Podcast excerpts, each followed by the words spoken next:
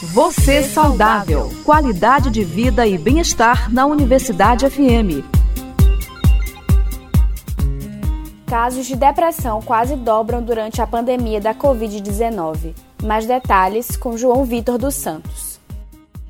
As incertezas com o novo coronavírus e as mudanças impostas pelo isolamento social vêm provocando sofrimento para a população brasileira. É o que aponta pesquisa realizada pelo Instituto de Psicologia da Universidade do Estado do Rio de Janeiro. Segundo o estudo, os casos de depressão praticamente dobraram durante a pandemia. O isolamento, a preocupação com a saúde e com o trabalho também agravaram outros problemas como o estresse e a ansiedade. Esses sintomas aumentaram 80%.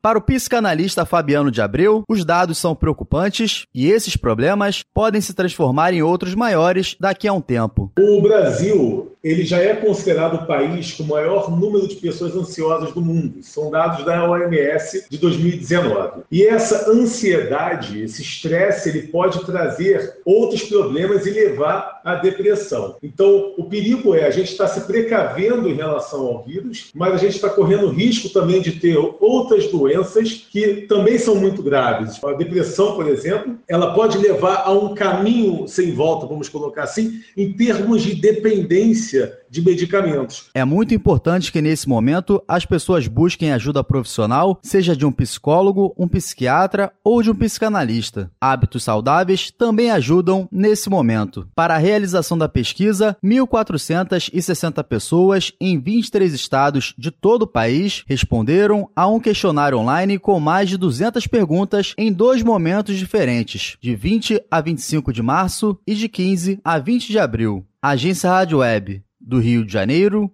João Vitor dos Santos. Dica saudável.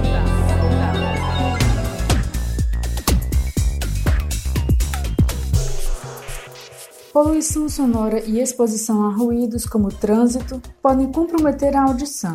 Por isso é importante cuidar da saúde auditiva durante a infância e a juventude para que as chances de uma terceira idade com boa capacidade de audição aumentem. Ouça agora dicas de como cuidar da saúde auditiva. Limpeza. Não use objetos como chaves, palitos ou bastonetes no conduto auditivo. O aconselhável é limpar apenas a área externa da orelha, pois ela expulsa a cera em excesso naturalmente. Gripes e otites. O tratamento de gripes, resfriados, otites e outras infecções devem ser feitos até o final, sempre acompanhado por um médico, pois quando mal curadas, essas infecções podem levar à perda auditiva. Piscinas.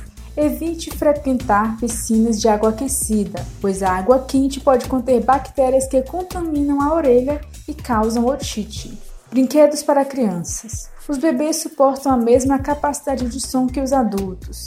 No entanto, nascem com uma audição mais aguçada e correm mais riscos quando a intensidade sonora é maior. Por isso é importante controlar o nível de ruído dos brinquedos. Protetor auricular. Pessoas que trabalham expostas a altos ruídos, como motoristas de construção civil, por exemplo, devem sempre usar, pois a exposição longa pode lesionar a célula auditiva.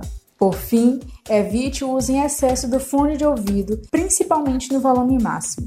O recomendado é não ultrapassar mais de duas horas com fone. No mais, é cuidado e atenção. Com essas dicas saudáveis, aproveite bem o seu dia.